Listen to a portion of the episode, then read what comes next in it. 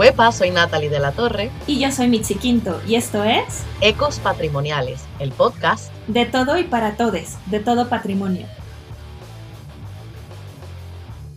Hey Erin, thank you so much for, I mean, all the things that you're sharing. And I was wondering because, well, you know, like, um, I, am really interested in this process of you being a, a, researcher, of you being, you know, the one carrying out the, the interviews. Like that, that's why I ask you about you know, if, you found that the participants were eager or or had these like you know um, limitations or like I don't know like they, they didn't want to share information with you but it was really nice to hear that they they were actually willing to do it. But now I want to ask you something more about your experience. Like would you say that it was it was easier for you because you're I don't know because it, uh, I don't know uh, your your way of approaching the subjects in this case like for example like they wanted to share information because you were a female because you're young because uh, you're from united states because you're white because you know all these kind of things that we can change about about yourself and that definitely impact the way people react to the things you're asking. Because I, i'm just wondering like sometimes in my experience i've been in such environments in which because I'm all these things that I can change about myself, you know, like being a Latin American woman, a young woman, a woman, uh, they really impact the way people react to the things I'm asking or I'm, I'm, I'm carrying out. So I just wanted to know what was your experience? Would you say it was easier for you or did you realize that at some point when you were asking some stuff, it was it was actually difficult because people couldn't connect or because they thought that they needed to share information or maybe they didn't want to share information? And add to that that uh, I could say I had a contract with a major book publisher that people had heard of, that I'm a, a tenured professor, that I could point to um, a history of prior publications in, you know, the New York Times and et cetera, et cetera. So there was a, I had a lot going for me in terms of access. Oh, and, and also networking, you know, so some of these interviews, like I talked to the mayor of Birmingham, Alabama, about his decision to take down a monument. He was the very first um, official to order the removal of a monument after the death of George Floyd. And I was able to talk to him because a friend of mine knows him and, and sort of vouched for me, said, Yeah, Erin's a good person to talk to. Um, I think I didn't, I try not to uh, depend on any of these credentials. I did extensive preparation for each interview. Um, so it wasn't that I called up somebody and said, explain to me everything about, you know, indigenous protests like about Columbus, for cetera. Um, but I think it, it did make um, a big difference who I was. And I thought a lot about my positionality. I'll, I'll be honest with you. Okay. So my first thought about this book um, was that I was going to write about why monuments are harmful.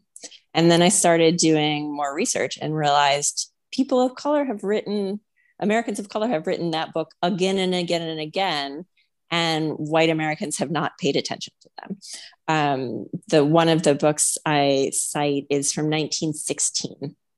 Uh, an activist who looked at representations of Black Americans in public art and talked about the stereotypes of that. So if that book has been around since 1916, um, there's no reason for me to to be like, well, I'm a professor and I'm going to write that book, and more people will listen because I can speak louder.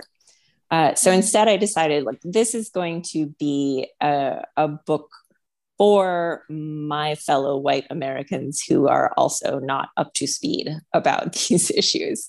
Okay. Uh, is essentially what I, I thought of it as. So I, I don't know if I have achieved that. Uh, I'm still definitely anxious about that, but I, I try not to, you know, Columbus, uh, Columbus by by claiming discovery that had already uh, been fairly obvious to a lot of people. I see. Well, thank you so much for sharing this because you know this is the kind of things that I guess we we sometimes uh, face in academia, but also like in trying to understand the impact, right, of of our different hats we can have. No, it's like as you were saying, like you can have your hat as a researcher or your hat as a a white female or and so on. So it it's, it's really important to see this and, and to be conscious about it and the impact that it's going to have in the yeah in your data collection. So yeah, thanks for sharing this as well. Antonio, do you have another question for Erin? Um, one of the things that um, as you as you uh, as you're aware, that I'm very um, uh, passionate about is um, theory and specifically uh, theories of destruction that our historians and archaeologists and anthropologists and you name them uh, have created in order to explain uh, these kind of phenomena that we are looking at. Um, but I guess that with last year, with with all that happened uh, in the USA and then in Latin America and then um, in Liverpool, for example, my my question is it's going to be a boring one, but I'm sorry. It's, it's what I'm what I'm really uh, passionate about. But how uh, how did you decide what to include and what not to include in terms of all these frameworks and theories on vandalism, iconoclasm, um, you know, iconoclasm from below, iconoclasm from above, all these uh, frameworks that he that we have been reading, or maybe I don't know, iconoclash. So how was um how do you, how was your experience about that? yeah we need to get together and have a drink and like talk about all of these these frameworks because i mean i had read so many of them before so many of these theories and then i reread to write the book and i thought about it so intensely and then i put hardly any of it into the book because this is a book for a, a popular audience. So i like snuck a little into some of the footnotes but um i i I thought of this book as a book of of stories because that is what mm-hmm. changes most people's minds rather than theory. Uh, so that's all very below the surface. Uh, yep. In a way, again, that makes me a little anxious. Like, did I cite people enough? I think you know there's some.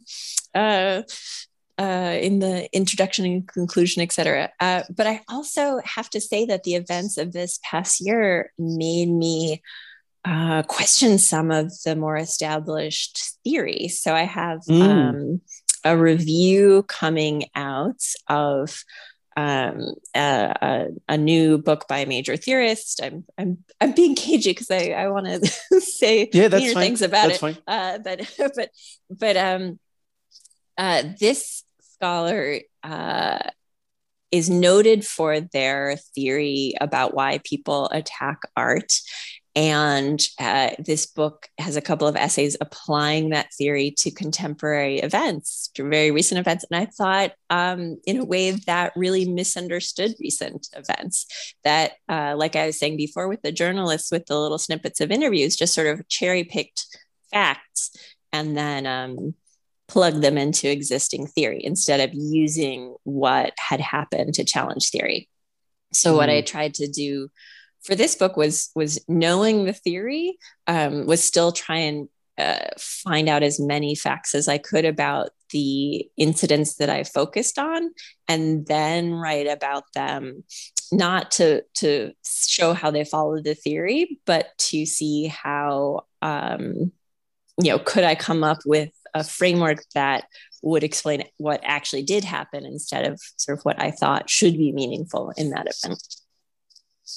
So, so that means that you um, actually um, the book really give you the the idea of the approach that you were uh, that you end up and finally embracing, or was the or was the other way around?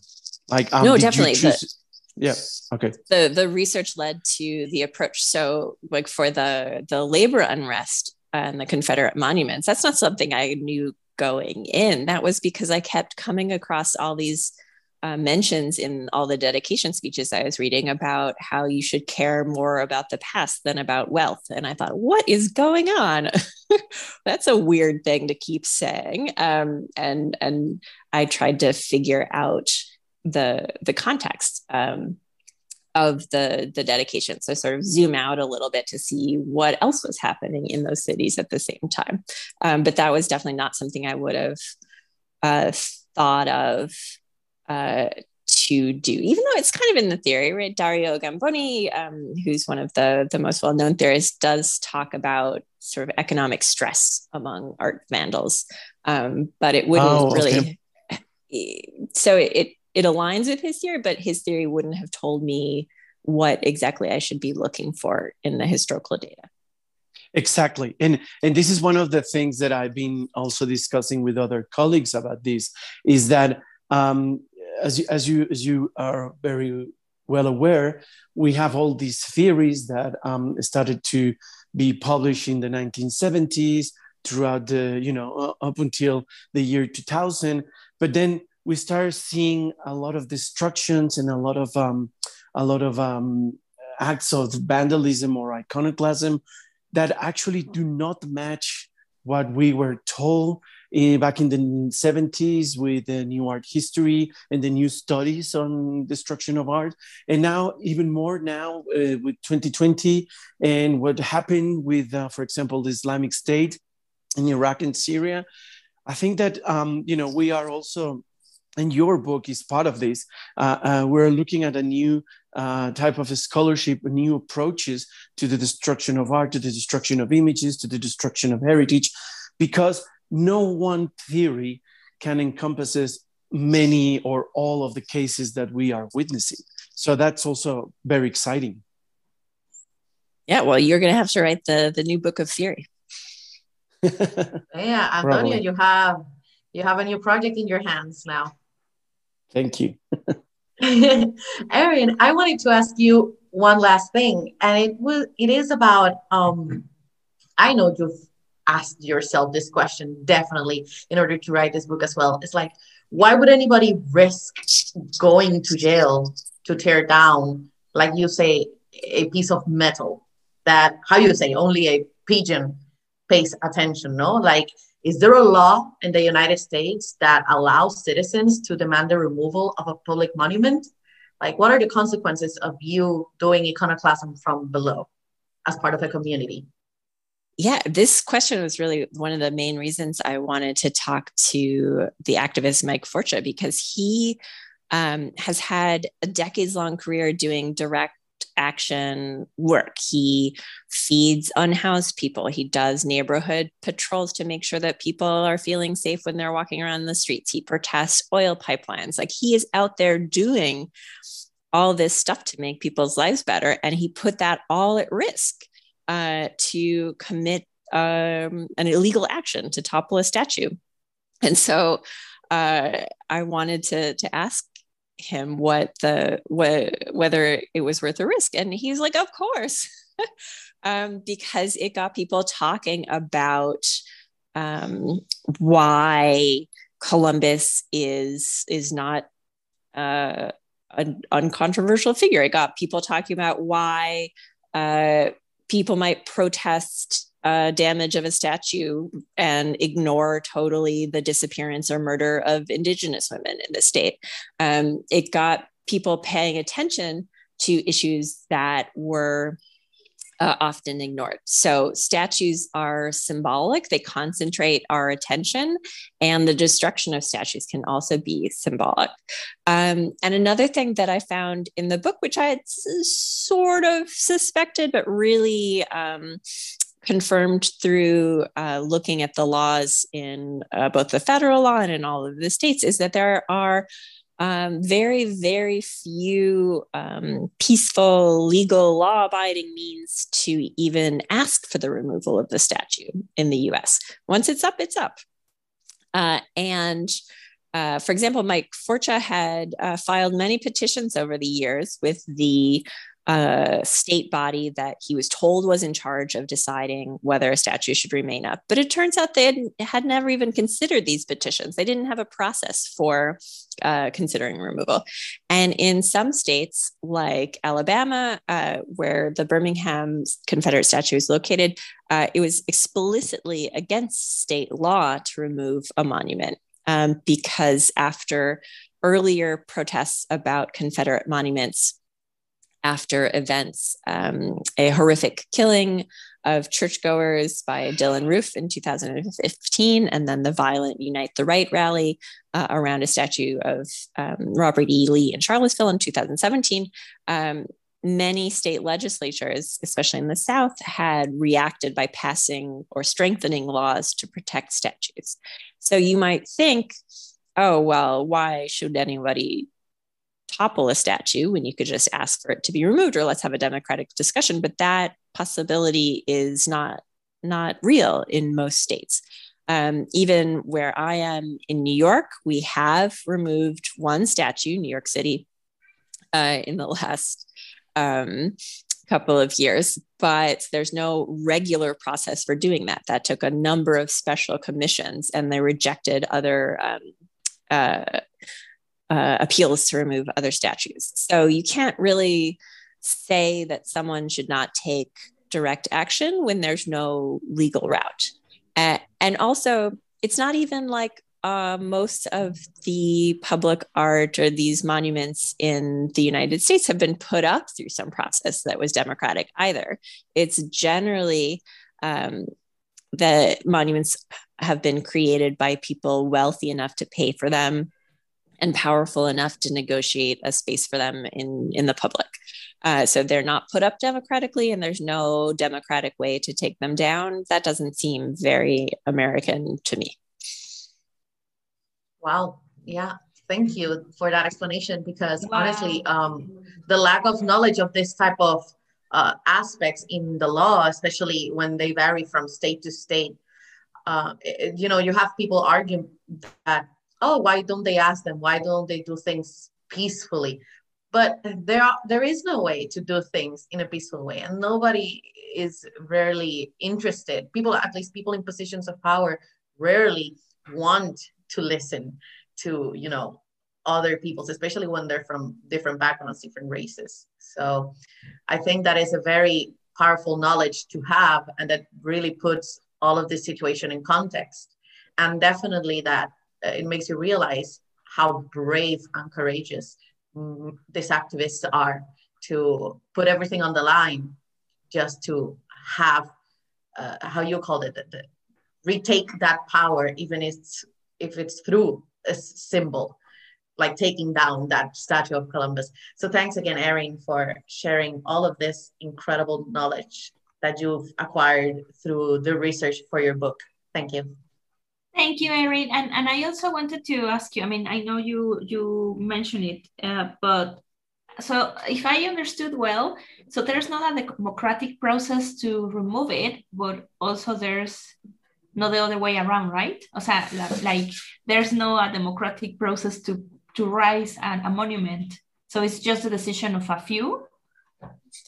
Yeah, even uh, in cases where there's it's not a private donation where it's the city government deciding on a statue. It's usually just a small group of people. Um, sometimes it's open for public comment, but sometimes it's not. Uh, so even things like after the death of Ruth Bader Ginsburg, uh, recently there was an announcement like a week later by the governor of New York that uh, a statue to her was going to go up in Brooklyn, uh, and, which is, you know, I, great. I like her. I like her statue, but I thought, wait a minute, shouldn't we all be like talking about this? Who we want to have honored? That just seems like it would be a good thing, right? Before we spend public money on monuments, we should, as communities, think about what the purpose of monuments is, who we want to honor. Um, so, in addition to having a lot of conversations about the monuments we already have, I think we also need to have a lot of conversations about what new monuments we want yeah, definitely. And and you also mentioned something that I found really interesting and maybe that's because I'm Mexican, so I don't really. so I mean, it's just that I'm not context based in what you were saying, but you said something like that's not very American. So what do you wanted to say by that? I I think writing this book has made me more patriotic.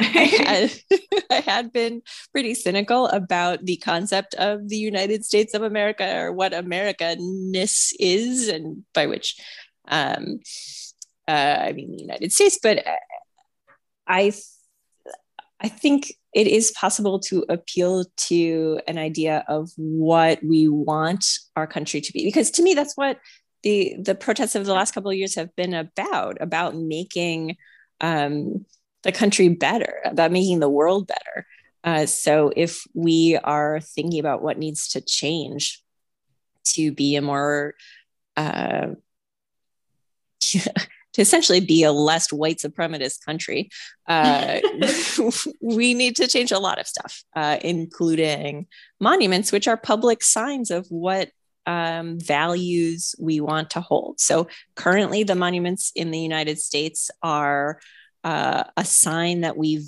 we think that rich white men are who should be respected and rule our country, and I'm pretty sure uh, that needs to change. Yep, I agree too. Mm-hmm. Yeah, yeah, me too, definitely. It's just like, you know, like, uh, I don't know, every time that I was, uh, for example, when, when we all met in London, it was like, you know, like always this this kind of question like where are you from? No and i'm from america. So in my case as mexican it's like so you're american? I'm yes i'm american because america is a continent. Yeah but you're not like from the north right? Because you speak spanish and i'm like yes i'm north america but i'm also latin america. So it's you know this kind of things that always makes me feel like i don't fit in a you know I, I i can put myself in a space but when you're telling me about these things it's like yeah we we all have pretty much the same idea to make this world better. Uh, how can we do that? And how our monuments are telling a story about something we we may agree or we may not right? But anyway so i think this is pretty much the end. I don't know if antonio has another question but apart from that i think we're really happy with everything you have yeah shared so far with us um, just a um, quick comment on what you were um, all saying at the end is that um, it's it's exactly the same that I'm looking at in the case of Latin America. That um, statues of Columbus are not being are not only being removed but also um, other types of statues uh, because different movements have uh, taking on hold this idea that if we take down the statue, we're going to be able to, for example, the feminist movement, you know, they, they want to kill the patriarchat, or for example, um, colonial, uh, anti-colonial movements, they want to take down uh, statues of Spanish conquistadors and so on and so on. And, and this, this whole idea of we need to get uh, we need to to to move on. We need to we we need a better world. And the first step or maybe the second step i don't know is taking down all those signs as erin was uh, calling them of the values that we at some point cherish. But this is this is the interesting thing. And this is something that of course we're going to talk about in other episodes uh, in particular the, the figure of columbus in latin america because it is one of those signs that people are not bothered by him or, or his statue but at the same time they you know they don't really care anymore. So it's almost like a ambiguous um, um, stance um, against him because yeah i mean having the having the statue it's okay. Removing the statue it's also okay. So it's kind of a problematic in that sense. But nevertheless very interesting from from from our point of view. Yeah definitely. And and well i think with these final thoughts we we want to thank you again erin. It's been a real pleasure to talk to you. And yeah well just wanted to ask you about your book. Like you know well where where can we um, find it? If you want to share with us your social media so we can follow you and and so on. Uh, yes, yeah, please so promote you, your book it's, it's coming out, it's being published on February 8th, 2022 by Norton. Um, so you can pre order it anywhere. That would make me very happy. Uh, my website is artcrimeprof.com, and that has some links to my other articles on monuments and protest that have already come out. And uh, if you want to catch me tweeting while um, slightly tipsy, more times. Uh, I'm at on Twitter at Art Crime Prof. Brilliant. Excellent. Well, thank you so much. And yeah, so uh, well, thank you again. We're going to switch a little bit to Spanish. Y bueno, pues muchas gracias a, a Eri, ¿no? Como, como ya vimos, ella tiene mucho que contarnos. Y pues nada, decirles que este solo es el inicio de esta, de esta temporada temática, que justamente va a ser sobre monumentos, eh, antimonumentos, monumentos cómodos e incómodos. Y vamos a ver el fenómeno en América Latina, en América, como, como ya vimos, nos gustó mucho esta iniciativa de Erin porque finalmente Ecos Patrimoniales es un espacio donde queremos que todo el mundo tenga voz y nos pareció muy importante traer un ejemplo pues también de, de nuestro... De, de, esta parte de nuestro continente, ¿no? Del norte. Entonces, eh, Natalie, no sé si quieras agregar algo, pero pues yo me quedé muy contenta con las reflexiones del día de hoy. No, eh, dijiste de verdad, fuiste al grano. Eh, ha sido una conversación súper rica y que trae muchas cosas como Antonio trajo eh, dentro del contexto. Compartimos muchas cosas y hay muchas diferencias entre lo que ha pasado en Latinoamérica y lo que ocurre en los Estados Unidos y yo creo que esto va a enriquecer la conversación eh, completa, completa. Así que por favor, ya saben, nos pueden escuchar en Spotify, Apple Podcast, Google. Denos like en las redes sociales, Facebook, Twitter e Instagram y pendiente que vamos a empezar a sacar varios episodios en lo que queda del año. Y si te interesa este tema y quieres hablar sobre él también, déjanos saber que nos puedes también escribir en las redes. Así que muchas gracias a todos. Gracias, Erin. Thank you. Gracias, Antonio, nuevamente por la iniciativa y por compartir con nosotras hoy. Así que chao. Bye. Bye. Thank you.